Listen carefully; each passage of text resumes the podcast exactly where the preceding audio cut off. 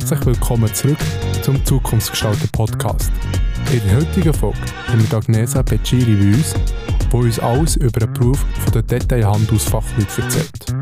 Ich wünsche euch jetzt viel Spass bei dieser Episode.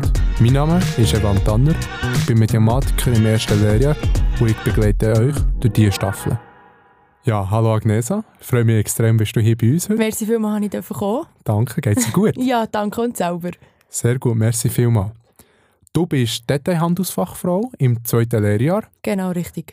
Für die, die jetzt halt vielleicht noch nicht so wissen, was Detailhandel ist, willst du vielleicht kurz erklären, so die Grundlage vom Genau, Beruf? ja, also es geht halt mehr darum, wir sind die erste Anlaufstelle für alle Kunden, die noch nicht Swisscom-Kunden sind oder auch schon Kunden bei Swisscom, äh, mit Diensten anliegen und da geht es halt echt mehr um Produkt, klar auch um Geräte und alles, also ich sage jetzt mal, mehrheitlich ist Gerät wo, oder Zubehör, aber es geht halt auch viel um das Abonnement, das wir anbieten bei Swisscom, wo man einfach den Leuten muss erklären muss, wie es funktioniert.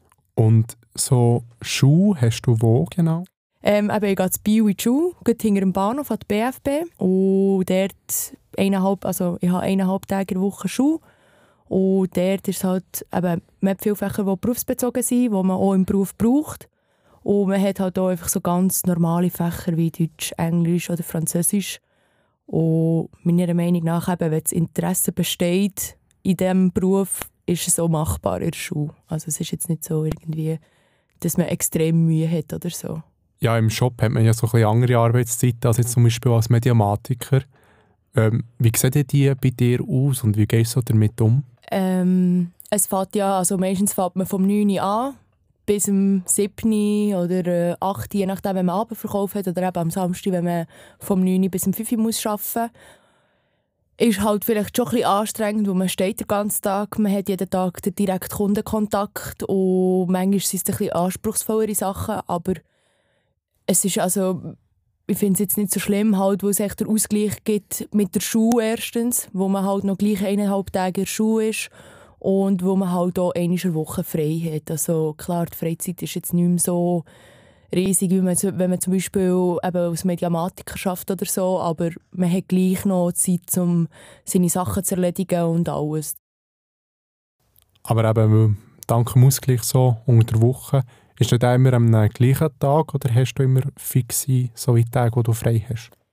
Ähm, grundsätzlich, also bei mir war es so, gewesen, man schaut schon, dass man immer wie am gleichen Tag frei hat. Also man kann zum Beispiel zum Shopleiter gehen und fragen, hey, wäre es möglich, wenn ich immer am Freitag frei habe oder äh, wenn auch immer.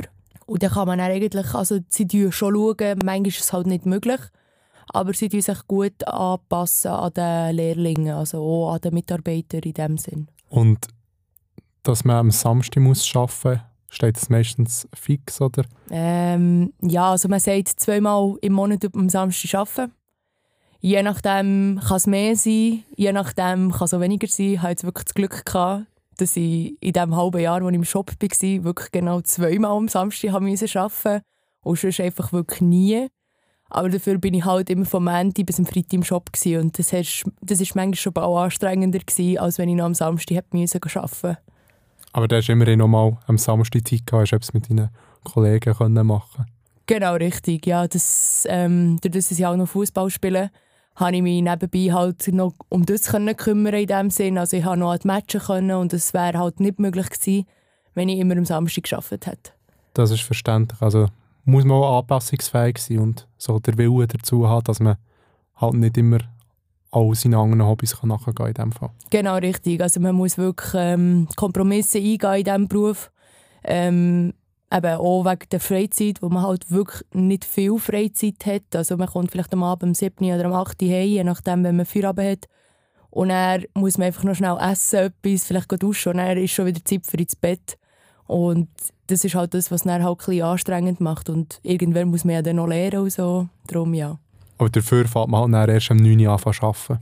Ja, genau. Also es ist halt schon ein Vorteil, dass man erst am 9 Uhr an zu arbeiten aber es hat halt auch seinen Nachteil, wo ich arbeite dann gleich bis zum 7 Also ja, es hat so ein bisschen Vor- und Nachteile. Das ist verständlich, ja. Aber jetzt so, abgesehen von den Arbeitszeiten, wie sieht eigentlich so ein typischer Alltag, wenn es das überhaupt gibt, im Shop aus? Ja, also im Shop ist es so, ähm, du hast nicht eine Routine in dem Sinn. Du gehst in den Shop rein, der Laden geht auf und es kommt auf dich zu und du weißt eigentlich nicht, was kommt. Also es ist immer so, äh, du, man weiß wirklich nicht, was passiert. Also egal, es kann sein, dass äh, ein Tag verwünscht ist, wo die Kunden nicht so gut gelaunt sind. Es kann sein, dass der ein super Tag verwünscht ist und es kann ein Durcheinander sein. Es ist immer so ein bisschen eine Überraschung, sage ich jetzt mal. Aber es ist cool, eben, durch hat man mega viel Abwechslung. Klar, wir sind an Front, wir sind die erste Anlaufstelle für alle Kunden. Aber es ist wirklich cool, also es ist abwechslungsreich und es macht Spass. Ja, es klingt auch sehr interessant. Aber wenn wir jetzt gerade bei den Kunden waren, willst du vielleicht erzählen, was so dein beste Kundenerlebnis war? Und was vielleicht so schwierigere Kunden ausmacht und wie man am besten mit denen umgeht? Ja, also ich glaube, mein bestes Kundenerlebnis es ist einfach allgemein mit älteren Leuten ähm, braucht, es braucht Geduld, wo du musst alles mehrere Mal zeigen und vielleicht auch erklären und vielleicht sogar aufzeichnen und dann wollen sie es noch probieren. Aber ähm, ich habe noch nie Leute gesehen, die dann im Nachhinein so fest dankbar sind für das und das ist eigentlich das, was eigentlich mir selber Freude macht, dass wenn ich dann wirklich sehe, der Kunde geht mit einem Lachen aus dem Laden. Bei schwierigen Kunden, ähm, ja, ist immer schwierig. Muss, es kommt immer wirklich auf die Situation drauf an. Das Wichtigste ist, ähm, dass man den Kunden versucht zu beruhigen, dass man ihm sein Verständnis, also dass man das Verständnis zeigt für den Kunden und dass man sein Anliegen auch versteht und dass man auch bereit ist, eine Lösung zu suchen. Es gibt aber Fälle, wo man dann merkt, dass man mit dem Kunden gar nicht mehr vorwärts kommt. Also, dass der Kunde wirklich ähm, häss, also es klingt ein blöd, hässig ist oder einfach wirklich aufgebracht ist. Und dann kommt man, also wenn man da an diesen Punkt kommt und man das merkt, dann ist es einfach am besten, wenn man an einen Kollegen weitergeht oder so, wo dann ist manchmal so ein bisschen die Spannung tut sich dann ein bisschen ändern beim Kunden. Also ja, der erste Kontakt ist immer so ein bisschen schwierig. Und dort sage ich eben, es braucht starke Nerven und es braucht wirklich, man muss wirklich ruhig bleiben dem Kunden gegenüber, wo ja, man muss sich halt auch ein bisschen in die Lage vom Kunden versetzen. Der kommt in den Laden rein und auch wenn Swisscom nicht ich persönlich bin, bin ich bei Swisscom angestellt und darum muss ich einfach alles dafür tun, dass der Kunde auch wieder zufrieden aus dem Laden geht.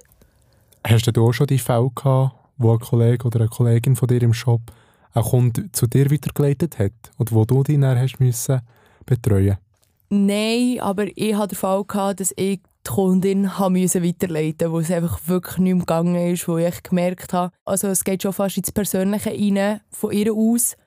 Und dann musste ich sagen, dass es für mich nicht mehr geht, wo, ja, wo es eben für mich persönlich ist geworden. Und dann habe ich es dann eigentlich am Kollegen weitergegeben aber habe dann gleich nebendran noch mitgelost, um zu schauen, wie er das jetzt zum Beispiel löst und wie er damit umgeht. Und das war halt vor allem in der Anfangszeit, als ich bei Swisscom angefangen habe. Und da war es für mich auch wichtig, zu lernen, wie ich wirklich mit solchen Sachen umgehen kann. Es klingt auf jeden Fall sehr spannend, aber auch herausfordernd. Aber ich glaube, du hast es sehr gut gemeistert. Und weißt du auch schon, was du nach der Lehre machen willst? Willst du im Shop bleiben? Grundsätzlich schon, aber ich habe mir jetzt noch nicht ganz, also ich habe mir noch nicht wirklich Gedanken gemacht über das und für mich ist es einfach wichtig, eben, dass ich die Schulleistungen bringe, die, die ich von mir erwarte und die der Betrieb von mir erwartet, sowie auch im Shop die Leistungen bringen oder allgemein im Betrieb. Und am Schluss natürlich auch die Prüfung, also dass ich die LAP bestehe und das ist für mich mal das Wichtigste geschafft. Kurz, für die, die es nicht wissen, LAP? Äh, Lehrabschlussprüfung, also am Schluss nach vor diesen drei Jahren, gibt es ähm, ein Fähigkeitszeugnis, also das EFZ. Und das ist jetzt eigentlich mal für mich das Wichtigste, dass ich das habe und erst dann entscheide ich mich entscheiden, wie es genau weitergeht.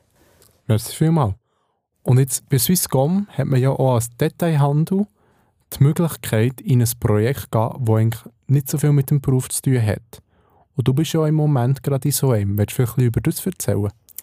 Ja, also ich bin jetzt, eben, momentan bin ich im Junior Center und da tun wir uns ja hauptsächlich mit, äh, also mit den Lehrlingen beschäftigen, die im Sommer neu anfangen oder die sich bewerben oder einfach allgemeine Sachen, die einfach mit den Lehrlingen zu tun haben. Die wir hier bearbeiten, ablegen, was auch immer. Und das ist jetzt ähm, finde ich eben vor Swisscom sehr eine coole Möglichkeit, dass man sich intern wie kann bewerben und auch andere Sachen kann anschauen kann. Und es tut dem so ein bisschen auch Perspektiven erweitern. Also da sieht man auch, wie viele verschiedene Sachen das Swisscom eigentlich macht. Und wieso genau hast du dich dafür entschieden, jetzt ins Junior Center zu gehen, also noch so ein anderes Projekt machen? Ähm, ich habe einfach auch ein bisschen gesehen, wie, wie der ganze Prozess eigentlich funktioniert. Ähm, von Vorbewerbung bis zur Einstellung ähm, von meinen Lernenden. Also das hat mich sehr wundergenommen. Und es ist halt einfach anders, wo, man, wo es halt nur Lernende praktisch sind im Junior Center und dass man dort untereinander halt auch ähm, viele Sachen kann übernehmen kann und auch vielleicht für gewisse Sachen äh, Verantwortung darf übernehmen was im Shop halt eher weniger ist. Also klar, man darf Verantwortung übernehmen für gewisse Sachen, aber es ist die Verantwortung ist viel kleiner als jetzt hier im Junior Center. Also in dem Fall hast du bis jetzt schon eine extrem spannende Ausbildungszeit gehabt. Und was hast du jetzt noch so vor für den Rest von deiner Ausbildungszeit? Ähm, eben, wo ich noch nicht genau weiss, ob ich jetzt, nur, äh, ob jetzt noch, also nur noch bis im August bleibe oder noch bis im Dezember, ähm, steht das noch so ein bisschen offen, das nächste Projekt. Aber das letzte Projekt ab dem Dezember bis, im, äh, bis Ende Juli steht schon, das ist fix, dass ich äh, zurück in den Shop gehe und dann habe ich dann auch meine LAP. Und ja. Wenn man jetzt so wie du auch Detailhandelfachfrau oder Fachmann machen was würdest du diesen Personen empfehlen, was sie so für Eigenschaften sollten haben? Ähm, also es ist sehr wichtig, dass man offen ist, ähm, dass man einfach authentisch ist, sich selber äh, nicht verstellt ähm, kommunikativ. Also man muss wirklich Freude haben, mit diesen Leuten zu reden, wo zum Teil sind sie halt einfach auch, die erzählen die halbe Lebensgeschichte und da hört man halt einfach manchmal Sachen, wo es ist auf einer Seite sehr spannend, aber auf der anderen Seite ist es manchmal ein bisschen ablenkend in dem Sinn, aber man muss wirklich offen sein für alles. Und was würdest du diesen Personen, die jetzt die Ausbildung anfangen, noch mit auf den Weg geben? Ähm, eben offen sein und wirklich ähm, nichts persönlich nehmen, wo egal welcher kommt, egal wie, wie angespannt die Situation ist, der meint es nie persönlich, nie. Aber es ist manchmal schwierig, aber es ist wirklich wichtig, nichts persönlich zu nehmen und einfach offen zu sein. Ja, merci vielmals, Agnesa, bist du hier heute bei uns und hast uns extrem offen und ehrlich über deine besitzige Ausbildungszeit erzählt. Ich hoffe doch, dass du noch viel Freude hast, jetzt im Junior Center und dann auch noch im Shop. Und dass du deine LAP ganz sicher wirst bestehen. Hat mich extrem gefreut, dass ich mit dir reden und bis gleich.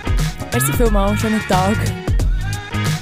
Das war es jetzt auch schon wieder mit dieser Folge vom Zukunftsgestalter Podcast. Ich freue mich, euch nächsten Freitag wieder zu begrüßen. In der nächsten Folge haben wir Chiara Benfato bei uns, die uns alles über ihre Lehre als Mediamatikerin erzählen